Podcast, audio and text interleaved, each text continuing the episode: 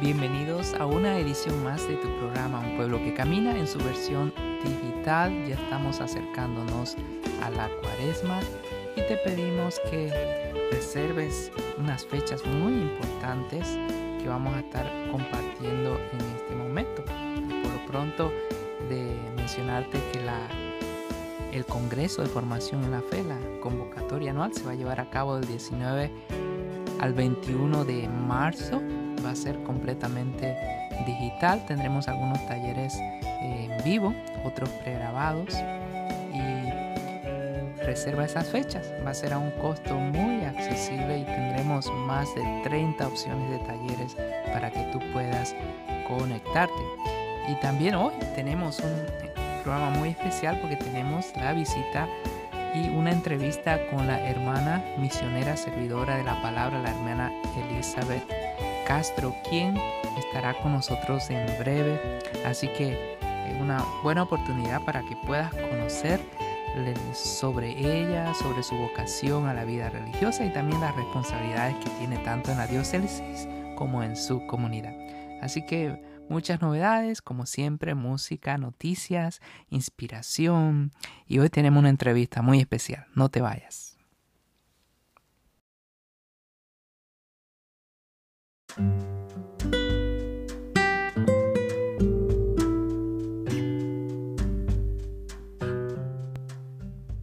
Continuando con nuestro programa, vamos a comentarte de las actividades y oportunidades de retiros y talleres que se van a dar en estas próximas semanas. Reserva la fecha el 2 de marzo de 10 de la mañana a 2 de la tarde. Se va a llevar a cabo un retiro virtual de cuaresma patrocinado por la Asociación de Ministerios Hispanos de la región 1, que es toda la región de Nueva Inglaterra. El presentador será el padre paulista Bruce Nieli. El padre Bruce Nieli es un evangelista y misionero paulista que vive en Austin, Texas. Él es exdirector de evangelización de la Conferencia de Obispos Católicos estadounidense y también misionero de la misericordia del Papa Francisco.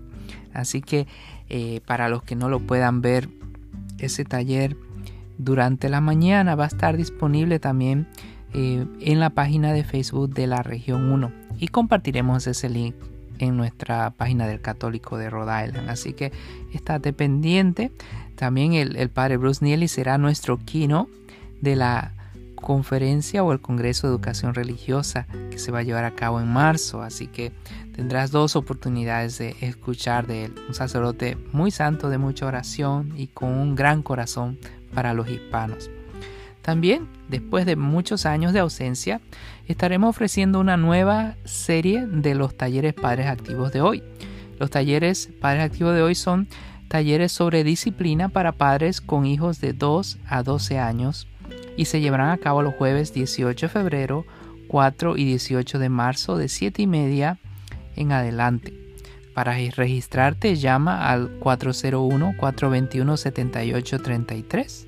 401-421-7833, extensión 233. El espacio es limitado para 25 participantes.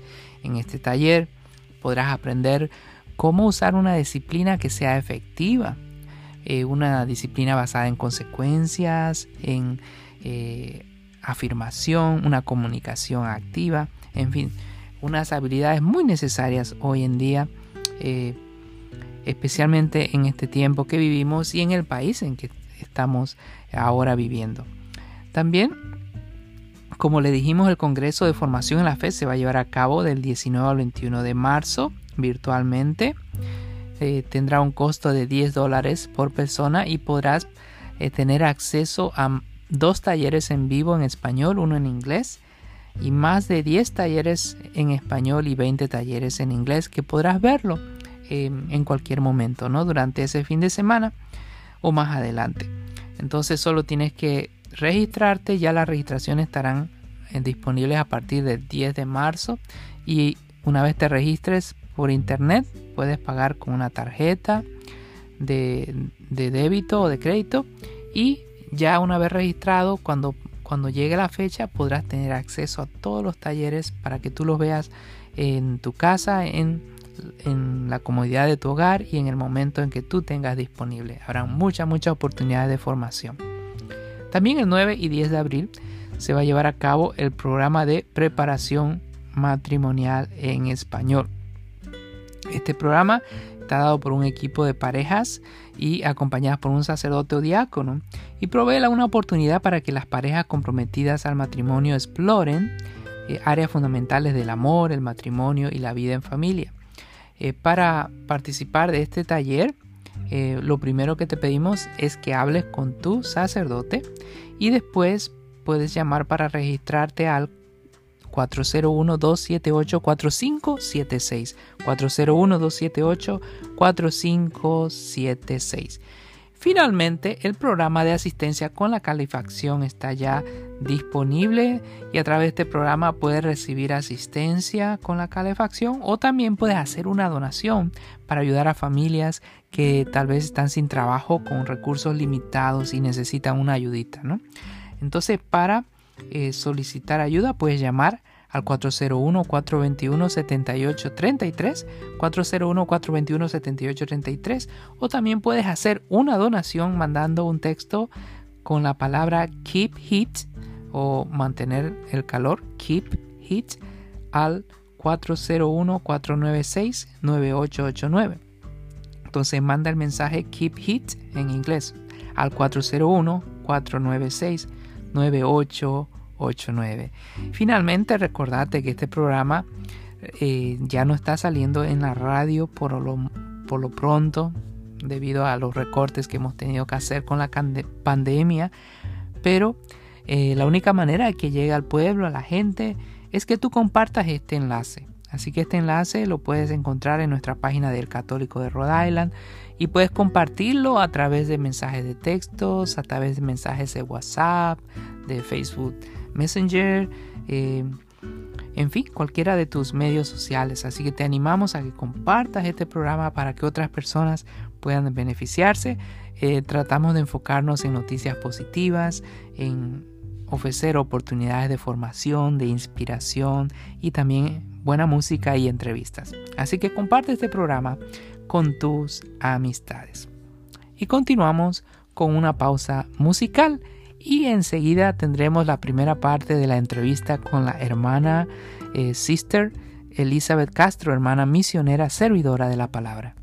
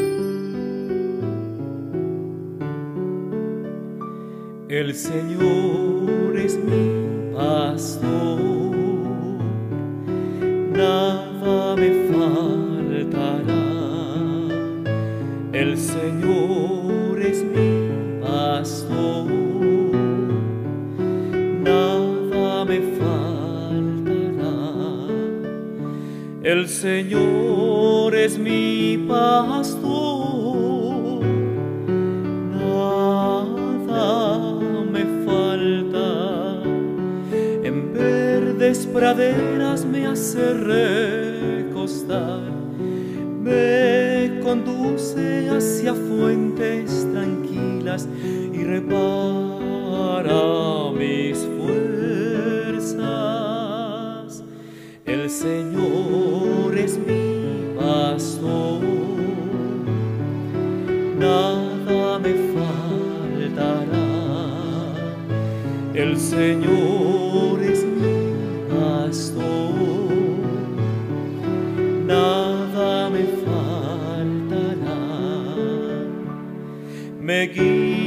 Por el sendero justo, por el honor de su nombre, aunque camine por cañadas oscuras, nada temo porque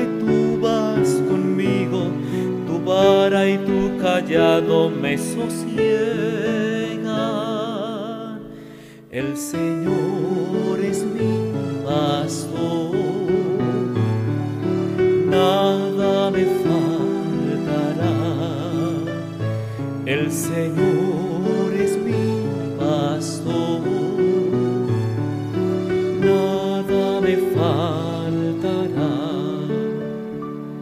Preparas una mesa ante mí, enfrente de mis enemigos me unges la cabeza con perfume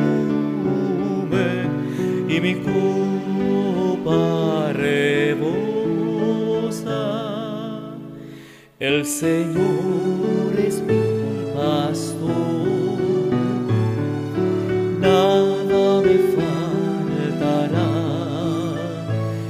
El Señor es mi pastor, nada me faltará. Tu bondad y tu misericordia me acompañan todos los días de mi vida y habitaré en la casa del Señor por años sin El Señor es mi pastor, nada me faltará. El Señor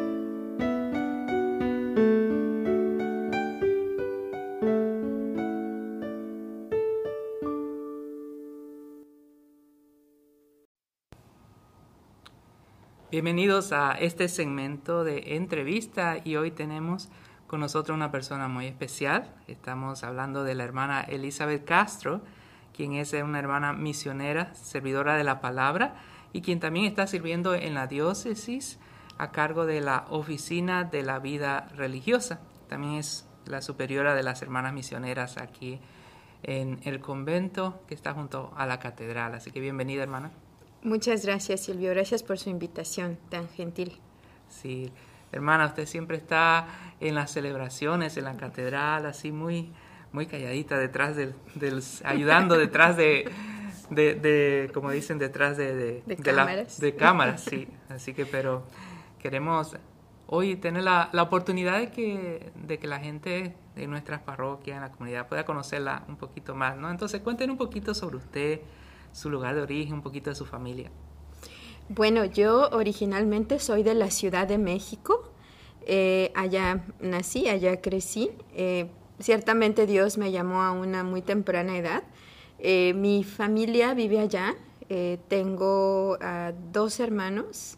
Dos hermanos, uno está, los dos están estudiando en el colegio. Son menores que yo.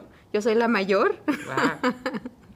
No pensé que Dios me fuera a regalar hermanos después de un tiempo, porque lo pedía siempre, pero bueno, gracias a Dios son una bendición que ahora están con, precisamente allá están en- en la- con la familia y este, ellos dos están estudiando, uno está estudiando eh, lo que es la licenciatura de filosofía y doctorado, porque ya él va, quiere ser maestro en la universidad en la Ciudad de México, el otro está estudiando lo que es relaciones internacionales también. Pero pues ciertamente me da gusto. Yo que hubiera querido que fueran sacerdotes y estaba rezando mucho por ellos, pero, pero Dios tiene otros planes. Tal vez algún sobrino más adelante. Algún sobrino, exactamente. Pero sí es mi familia está allá y, y pues eh, eh, Dios me llamó a una muy temprana edad. Sí, cuando el Señor la, la, la llamó, ¿cómo fue ese llamado? ¿A qué edad qué estaba haciendo usted? Bueno, yo, mis, mis metas, mis planes eran, me gustan mucho los deportes, mucho desde niña mi, mi mamá me metió al gimnasio, a la gimnasia, después yo hice mi petición para eh, el patinaje sobre hielo Y, y, pues sí, gracias a Dios se me dieron esas oportunidades. Estaba yo en ese plan de seguir con la carrera de patinaje, pero también dentro de, de, dentro de otra, de otra carrera más académica, eh, yo pensaba ser piloto aviador. Me, eso era mi meta también. Eh, eh, Dios me llamó cuando yo estaba en la high school, es la preparatoria. Y, este, y pues sí, a los 17 años recibí ese llamado muy fuerte por la palabra de Dios y por la oración ante el Santísimo Sacramento.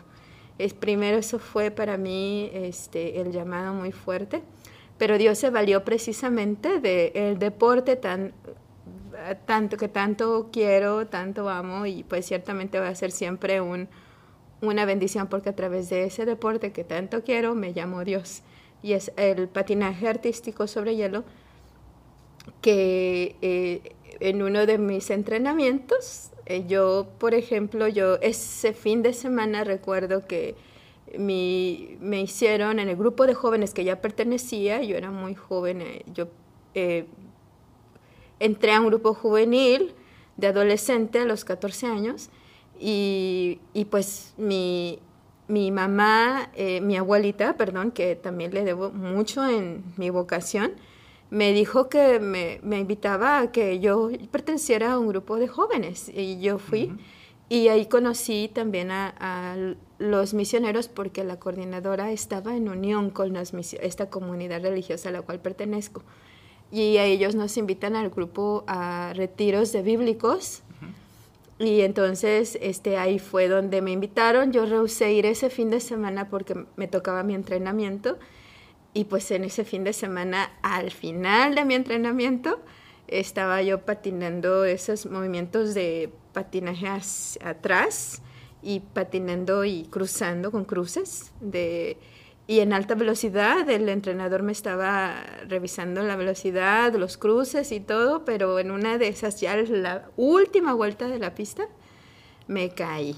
Y ahí fue mi accidente. Entonces, el accidente, la recuperación, ahí mi abuelita me envía la Biblia, la, la historia de la Virgen de Fátima y ahí fue donde Dios dijo, no, ciertamente me llamó más fuertemente en, ese, en esos dos meses de recuperación porque me rompí el tobillo. O sea que no fue un accidente sin un propósito. ¿eh? No, no fue un accidente sin un propósito. Como dicen en inglés, una God incidence. Sí. No, fue una coincidencia, sino una diosidencia. No, es, exactamente, eso está muy bien. Wow. Así que... Ahí fue. Y en ese momento... A los 17 años. A los 17 años, estando en recuperación, usted empieza a sentir ese llamado. y, y, me imagino que en algún momento en ese proceso hubieron señales o confirmaciones. Sí, claro. La confirmación fue para mí el que yo podía hablar con Dios y yo podía escuchar a Dios. Entonces yo no había experimentado tan fuerte esa parte sí la fe, crecí en la fe con mis abuelos.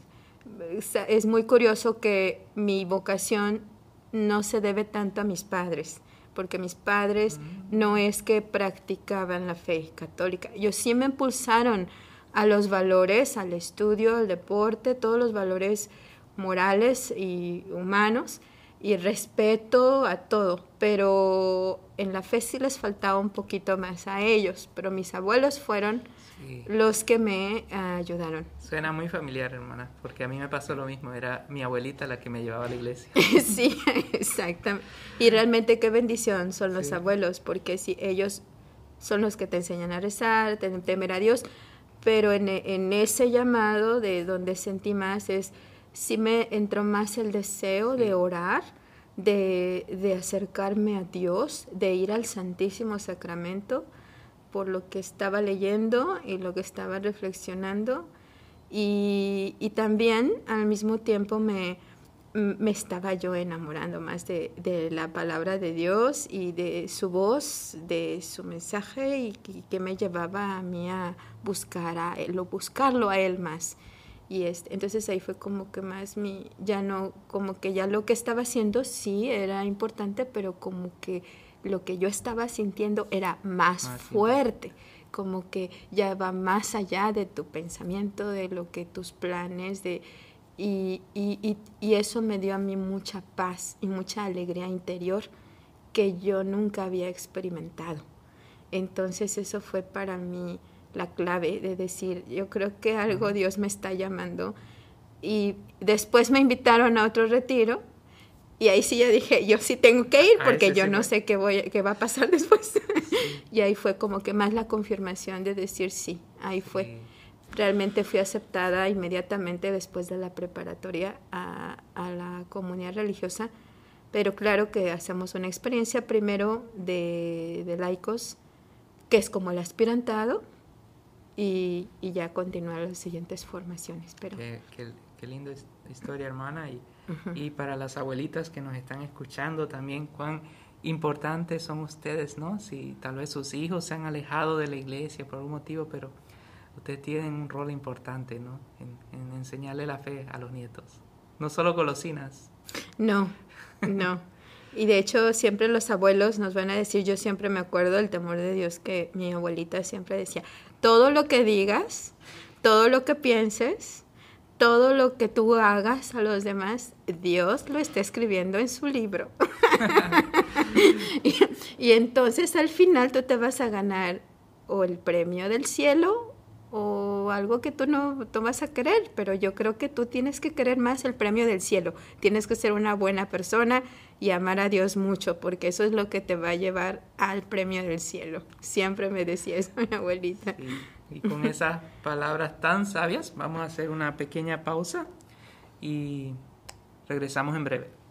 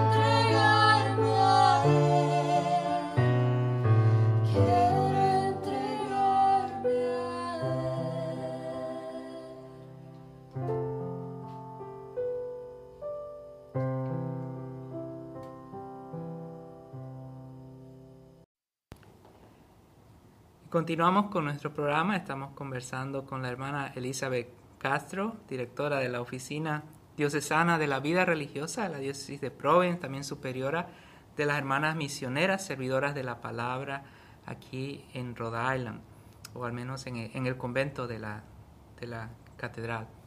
Eh, hermana, cuéntenos un poquito sobre su orden religiosa, cuál es el carisma, eh, cuál es su misión principal. Nuestra misión es evangelizar a los laicos para evangelizar con los laicos. La evangelización y ministerio parroquial, que también incluye la vida de la liturgia, porque es la, Santa Misa, los sacramentos, la instrucción también. Y, y, bueno, es, nuestra vida es al servicio de los laicos y apoyo a los sacerdotes que nos solicitan, ¿verdad?, colaborar con ellos en, esta, en este trabajo evangelizador. Eh, nuestra misión principal es como encaminar a estos laicos con sus dones y talentos para que sean un apoyo muy muy fuerte y muy grande para los sacerdotes en las parroquias, que ellos conozcan su misión también como hijos de Dios, que ese es el servicio al Señor Jesús y a su iglesia, cooperando y colaborando con sus párrocos. Entonces, cuando llegan a una parroquia, me imagino trabajan con estudios bíblicos, grupos de jóvenes, familias. Así es, sí, trabajamos con los jóvenes, trabajamos con los adultos, trabajamos con los niños también. Eh, trabajamos con los adolescentes, que sin duda es, los adolescentes también para nosotros ha sido un momento pues también muy importante porque pues hay parte también eh, lo que es también su formación en la fe muy fuerte, porque de ahí van ellos a continuar, van a seguir. Y, bueno, eh, también eh, nuestra principal método es con la Sagrada Escritura. Hay unos ciertos dentro de nuestro carisma, nuestro carisma tiene ya un programa, una estructura de poder desarrollar los ciertos temas donde vamos encaminando a los laicos a que ellos primero conocen el carisma, y entonces después ya les vamos metiendo o vamos introduciendo, perdón, eh, la, lo que es la, la, instrucción de los documentos, eh, de tanto conciliares, el magisterio de la iglesia, la tradición, ya todo lo demás. Pero primero la vivencia y el encuentro con el Señor en su vida, eso debe ser lo que los tiene que mover para todo lo que hagan en, en toda su vida con Dios. de llevarlos a tener una conversión primero. Primero, ajá, primero. Y cuéntenos cómo llega usted, especialmente aquí a la diócesis de. En nuestro, bueno, nos, nos invitó el señor obispo Tobin, eh, nuestro este señor obispo, eh, nos invitó a la diócesis, él eh, ciertamente tenemos conocimiento que estaba buscando una comunidad religiosa para poder colaborar aquí en la evangelización, poder también eh, estar en el convento de la catedral y colaborar con los párrocos que soliciten, necesiten un, un apoyo de evangelización en sus parroquias. Entonces fue a través de esa invitación que venimos y que estamos aquí por el señor obispo Tobin, por su bondad y su amabilidad de preocupación por la gente también, sin duda, porque su preocupación siempre ha sido por las almas, para que sigan y, un apoyo muy grande para los padres. Y de ahí usted asume el rol de la oficina que se encarga de la vida religiosa, ¿no? que es no solamente trabajar con su orden, sino con muchas, gran diversa cantidad de, de órdenes religiosas y de sacerdotes que existen ¿no? Exactamente, sí, es un, un, trabajo que realmente le agradezco al señor obispo, eh, su confianza. Yo no me lo esperaba, eh, ciertamente, pero Dios sabe, ¿verdad? En este caso para mí eh, es una bendición, pero también una, una manera otra vez más de servicio, como otro, otro, otro servicio más que el Señor me permite aquí colaborar con el señor obispo a través de la comunicación, la unión en su lugar, de poder eh, conectarme y servir a las comunidades religiosas aquí en, en, la diócesis de Providence. Eh, entonces, uno de los principales eh, trabajos que yo llevo es esa conexión entre el, el, señor obispo y, los, y las comunidades religiosas. También cuando si hay comunidades religiosas nuevas que llegan, también lleva, llevó a, ayudó y colaboró con el señor obispo, el canciller acá, para poder llevar el proceso que el señor obispo nos pide. Y, y me imagino, hermana, que hay un desafío grande, ¿no? Porque no es un secreto de que en muchas de las órdenes religiosas, al menos las que están establecidas aquí en Estados Unidos o que, que han crecido muchísimo al siglo pasado, comienzos de siglo, tal vez hasta los años 40, 50, pero en esta, de, de ese tiempo a esta parte ha habido una gran disminución en las vocaciones y el promedio está por arriba de los 60, 70 años, o sea que no hay, eh, muchas están desapareciendo, hermana, ¿verdad? Bueno, es una realidad que sí ha habido. Yo creo que toda comunidad religiosa eh, ha pasado o pasará o pasa, ¿verdad? Momentos de, ese, de esa magnitud. De decir, unas se tiene que pasar para un momento de renovación, de poder a lo mejor el fundador, la fundadora o, o nuevos directores superiores de comunidades religiosas son nuevos o, o también al mismo tiempo eh, pues por esta pandemia vamos a poner un ejemplo, las pandemias, cuántos religiosos por condiciones físicas también eh, Dios los ha llamado a su presencia. Entonces, eh, ciertamente son ajustes que toda comunidad, precisamente en la historia de la iglesia también eh, se ha dicho, se, se, se, pasan. ¿Para qué? Para, para un mejor como... Para, más bien, para ir, ir estableciendo cosas que van a ayudar a cada comunidad religiosa de acuerdo a los tiempos que se están viviendo.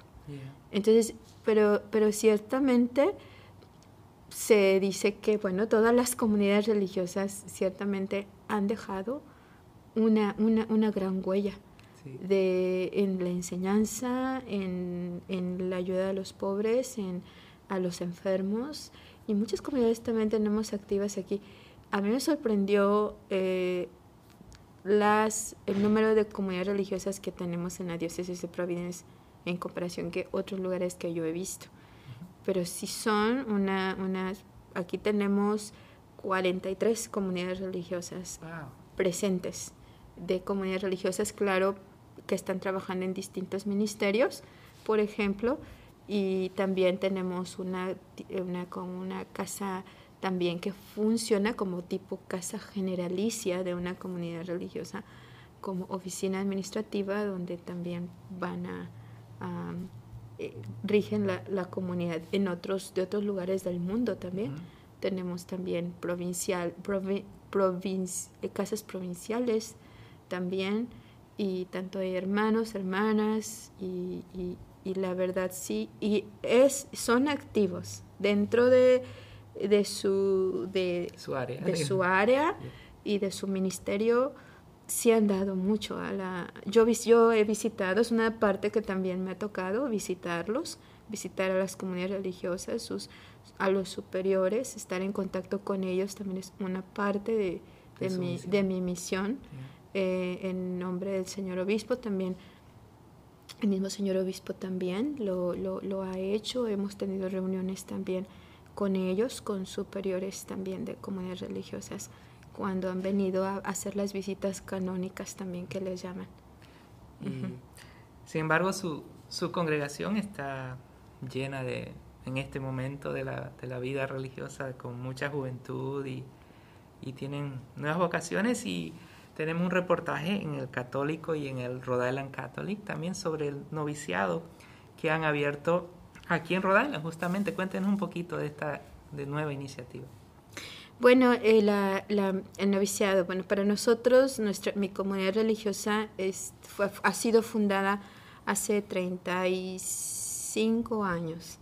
Eh, tiene, tiene nuestra, nuestra comunidad religiosa, nuestro fundador aún vive, él es de origen italiano, de Sicilia, eh, vive en, en, allá en la Ciudad de México, en, eh, ciertamente por, siempre le, debemos a Él, porque Él es el que ha llevado la orden a obra en cuestión de lo que nos, nosotros como comunidad religiosa debemos hacer en donde quiera que vayamos y la, la iglesia, los obispos, eh, la iglesia nos inviten, o los párrocos en este caso. También eh, la, nuestra, nuestra comunidad es, dentro de otras, a comparación de otras comunidades, es nueva, dentro de lo que vamos, ¿verdad?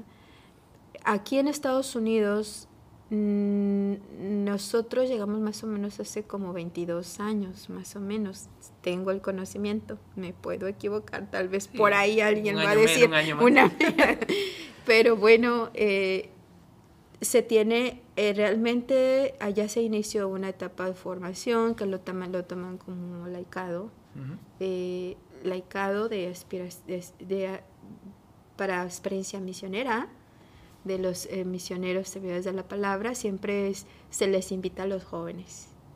Entonces esa, eh, después viene la etapa, allá no había esta etapa de ya para la vida religiosa propiamente de aspirantado, se hizo el, apostolantado, perdón. Hace un año inició la, etapa de, aspirantado, de, perdón, de apostolantado. Y se iba a hacer allá el, el noviciado y había una casa ya para, destinada para el noviciado. Pero ciertamente los superiores exploraron más y vieron que era más conveniente aquí, que ya tenemos la casa regional aquí, gracias al permiso y la bendición del señor obispo Tobin, pues ciertamente vieron a muy apropiada la casa y claro, todos apoyamos en que ciertamente sí. Era un, lugar. un lugar muy apropiado para para instalar el noviciado aquí en los Estados Unidos. Es la primera vez que tenemos el noviciado aquí en los Estados Unidos. Wow, excelente. ¿Y cuántas novicias tienen ahí? En este momento iniciamos con cinco hermanas, cinco hermanas novicias. ¿Y ellas son vocaciones que han surgido aquí en Estados Unidos? En Estados Unidos, sí. Por eso es que se pensó hacer el noviciado aquí, porque se tenía, se les enviaba a la Casa Generalicia, que en México, eh, al noviciado principal allá, eh, donde pues realmente era el único noviciado que teníamos durante muchos años, pero ya ahorita se están abriendo en otros noviciados. Aquí se han abierto en otros lugares, en otros países, porque ciertamente se vio que, bueno, pues no, el número en este caso está aumentando, está aumentando gracias a Dios y, y si surgen de la, la misma evangelización y, y, pues sí, allá, de allá, de...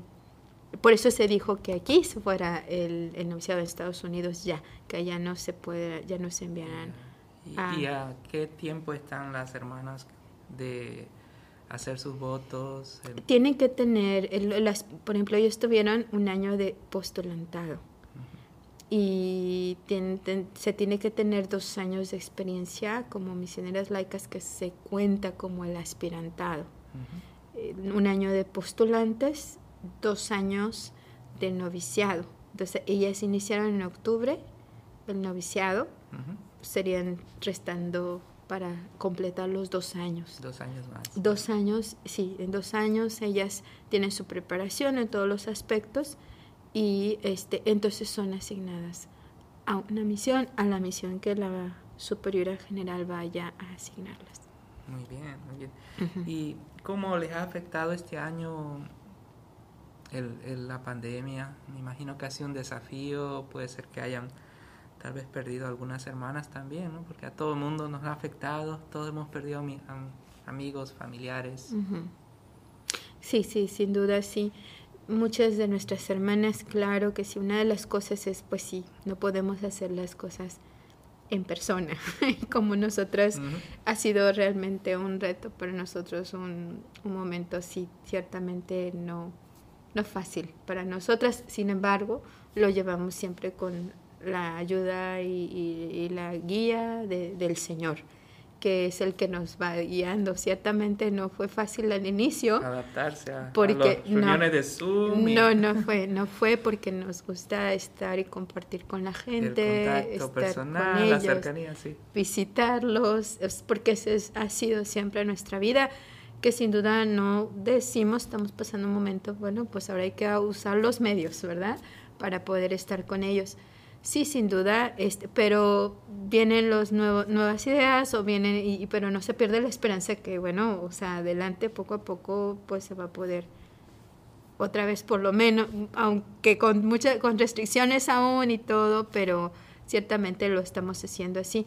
Cuando por número también este, hemos, estado, hemos empezado también en muchas misiones, dependiendo de las reglas de restricción de cada estado, por ejemplo pero sí, sí lo hemos considerado iniciar con un cierto número, con las reacciones posibles para poder este, continuar. También una de las hermanitas que estuvo aquí al comienzo falleció, ¿verdad? La hermana eh, ah, bueno, ese sí fue una, una pérdida reciente que tuvimos, muy, eh, pues sí, dolorosa y, y ciertamente, pues sí nos cayó muy de sorpresa que sin duda a todo el mundo nos puede pasar esa, esta situación, pero fue un accidente Ciertamente ella estaba de visita en, en una misión, estaba haciendo ya un proyecto y pues, pues por medio de un heater de gas fue donde ella, ella perdió la vida porque pues la flama se fue durante la noche y el monóxido de carbono ah,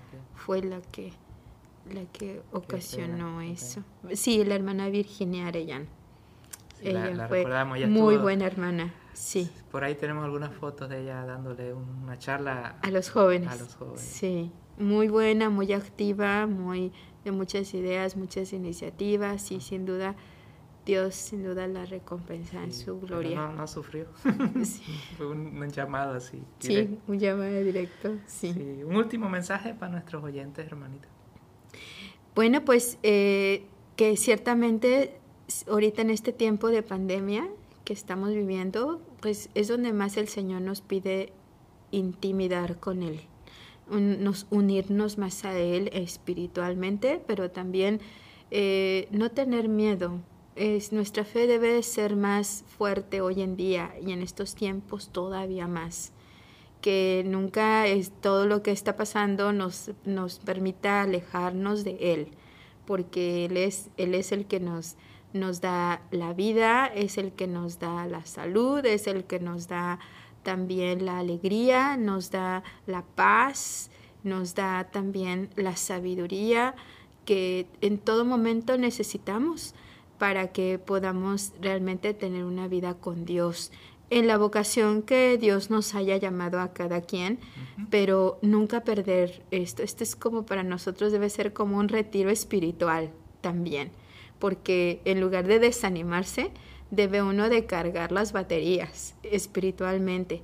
Tiene uno una mucha oportunidad para abandonarse en la oración, en la Sagrada Escritura, eh, que es en, la, en, el Santo Rosario, en, en, también en, lo que es también adoración al Santísimo. Hay iglesias que están abiertas, eh, que, que, están abiertas, e inclusive aquí en la catedral vamos a tener el primer eh, viernes del mes, que es la adoración al Santísimo.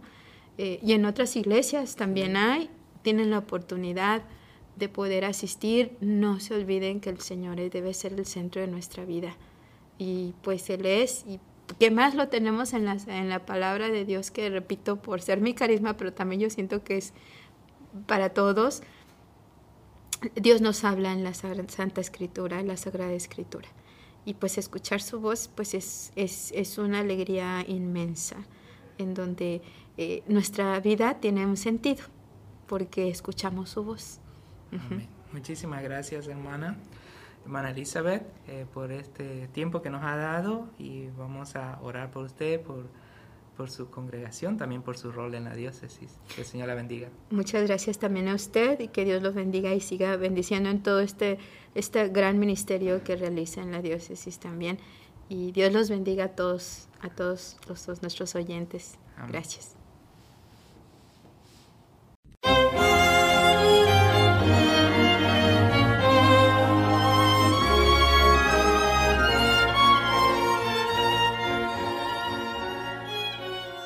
Hoy, 10 de febrero, la iglesia recuerda a Santa Escolástica. Hermana de San Benito, se consagró a Dios desde muy pequeña. Mientras su hermano residió en Monte Cassino, ella se hallaba en Plombariola, fundando un monasterio.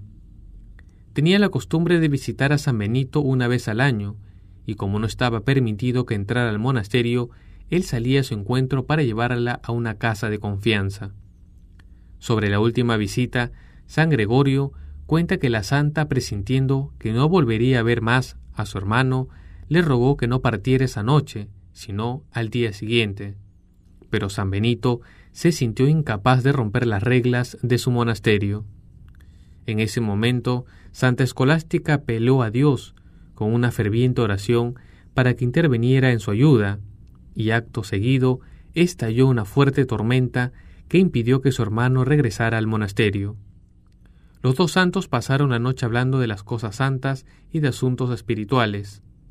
Tres días después, la santa murió, y su hermano tuvo la visión del alma de su hermana ascendiendo al cielo en forma de paloma.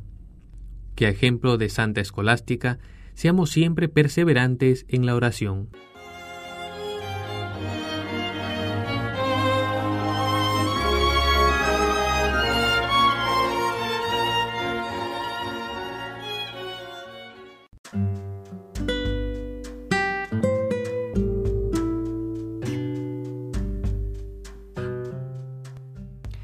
Llegando a nuestro segmento final de este programa. Quiero compartir con ustedes una entrevista que le hicimos al superintendente de las escuelas católicas en nuestro segmento de noticias. Y él dice las escuelas católicas están funcionando de manera excelente a pesar de desafíos. El superintendente, señor Dan Ferry, se muestra satisfecho por la maravillosa respuesta de las escuelas a los desafíos de la pandemia.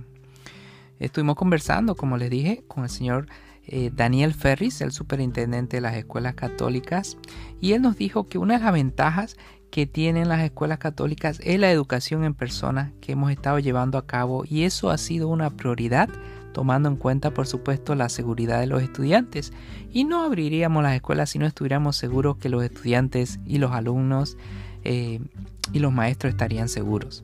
Él dijo que junto con su equipo de liderazgo y los directores han pensado en cada posible escenario haciendo planes para prevenir los contagios en caso de que se presenten casos positivos del virus del corona o COVID-19.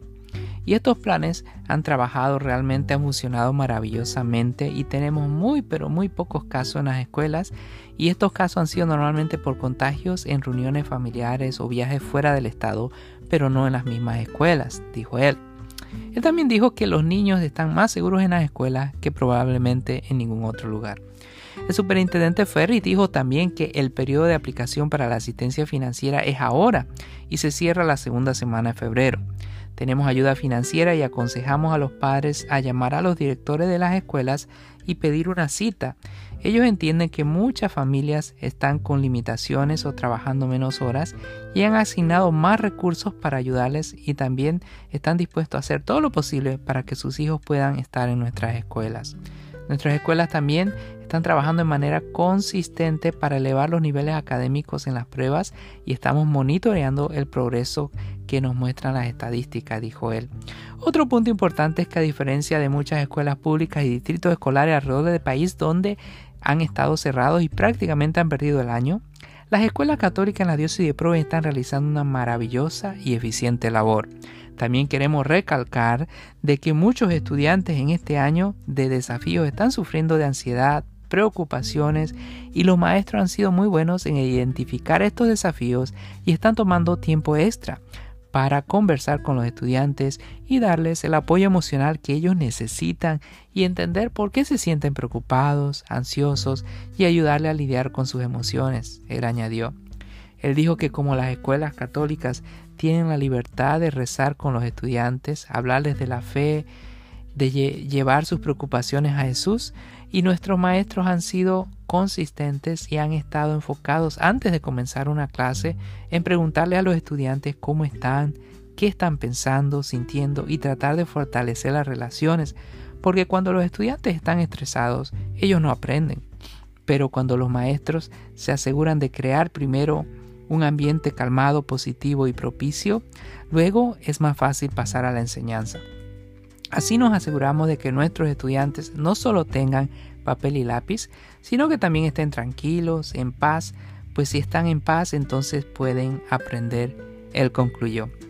Para mayor información, eh, visita las escuelas católicas que tenemos los números puestos en la última página de la edición de enero-febrero del Católico de Rhode Island, pero también puedes llamar a Blessed Sacrament al 421-9750, a San Píos V al 831-3993, también a la Escuela de San Paul en Cranston al 941-2030, la Escuela de Santa Teresa al 726-1414 o la Escuela Bishop McBinney en Providence al 781-2370. Toda esta información de escuelas que son parte del grupo Una Fe, un Futuro, son escuelas que han pasado por entrenamientos especiales para que hayan sensibilidad con las minorías y, tienen eh, celebran muchas de las tradiciones hispanas o de otras culturas, como la Misa de la Virgen Guadalupe, etc. Así que esta información la hemos puesto en nuestra página de El Católico de Rhode Island. Finalmente te compartimos el Evangelio de este fin de semana, lectura del Evangelio de San Marcos. En aquel tiempo, al salir Jesús de la sinagoga, fue con Santiago y Juan a casa de Simón y Andrés. La suegra de Simón estaba en cama, con fiebre, y enseguida le avisaron a Jesús. Él se le acercó y tomándola de la mano la levantó. En ese momento se le quitó la fiebre y se puso a servirles. Al atardecer, cuando el sol se ponía, le llevaron a todos los enfermos y poseídos del demonio, y todo el pueblo se apiñó junto a la puerta. Curó a muchos enfermos de diversos males y expulsó a muchos demonios, pero no dejó que los demonios hablaran porque sabían quién era él. De madrugada, cuando todavía estaba muy oscuro, Jesús se levantó, salió y se fue a un lugar solitario donde se puso a orar. Simón y sus compañeros lo fueron a buscar y al encontrarlo le dijeron, todos te andaban buscando. Él les dijo, vamos a los pueblos cercanos para predicar también allá el Evangelio, pues para eso he venido. Y recorrió toda Galilea, predicando en las sinagogas y expulsando los demonios. Palabra de Dios. Gloria a ti, Señor Jesús. Entonces vemos en esta lectura cómo nuestro Señor Jesucristo ya comienza su misión de llevar la buena nueva del Evangelio y también de sanar a las personas. Y oramos para que eh, tú que estás escuchando este programa, eh, abras tu corazón al Señor. Porque cuando abrimos nuestro corazón y cuando nos reconciliamos, tener una buena confesión, pedir perdón, hacer una enmienda y no guardar, pedir que el Señor no nos permita guardar resentimiento con las personas que hemos ofendido, porque cuando tenemos un corazón abierto, cuando perdonamos de corazón, entonces la gracia del Señor puede entrar y sanar nuestras heridas, especialmente nuestras heridas espirituales, nuestro resentimiento, nuestras frustraciones, tal vez el odio acumulado, eh, tantas cosas que pueden estar pasando en nuestra mente, en nuestro corazón. Así que oramos para que el Señor nos dé la sanación y no te olvides asistir a tu misa dominical. No te olvides eh, si tienes un impedimento por tu salud. También eh, muchas misas están siendo pasadas por live stream en las páginas de YouTube, de Facebook de tu parroquia especialmente también si el Señor te ha dado bendiciones de que todavía tienes ingresos, estás trabajando o has recibido estímulo, no te olvides de tu parroquia. Muchas parroquias están pasando dificultades porque mucha más, menos gente está yendo. Entonces, sé generoso con tu comunidad y Dios te lo recompensará abundantemente. Finalmente, no te olvides que la familia que reza unida permanece unida. Hoy se me olvidaba eh, una noticia de compartir es que los, los miembros del equipo de Cámbiame a mi Señor están organizando un día de mini retiro para hombres el, jueves 11 de marzo en Bishop McBinney. El jueves 11 de marzo en el auditorio Bishop McBinney tenemos espacio para 125 personas y tendremos como presentador al señor Enrique Méndez que es miembro de eh, coordinador de la Escuela de Formación de la Arquidiócesis de Boston y también eh, un gran predicador, un hombre de Dios. Así que reserva esa fecha. Más información la semana que viene en nuestra página de Facebook. Que Dios te bendiga y no te olvides de asistir a tu misa dominical, ya sea en persona o a través de los medios sociales.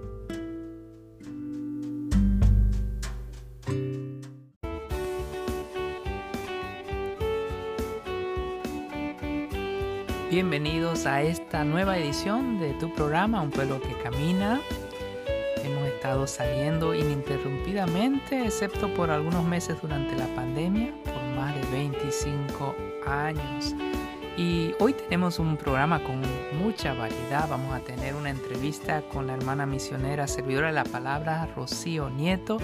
Tenemos bastante información de retiros de cuaresma, oportunidades, algunos en persona, otros virtuales.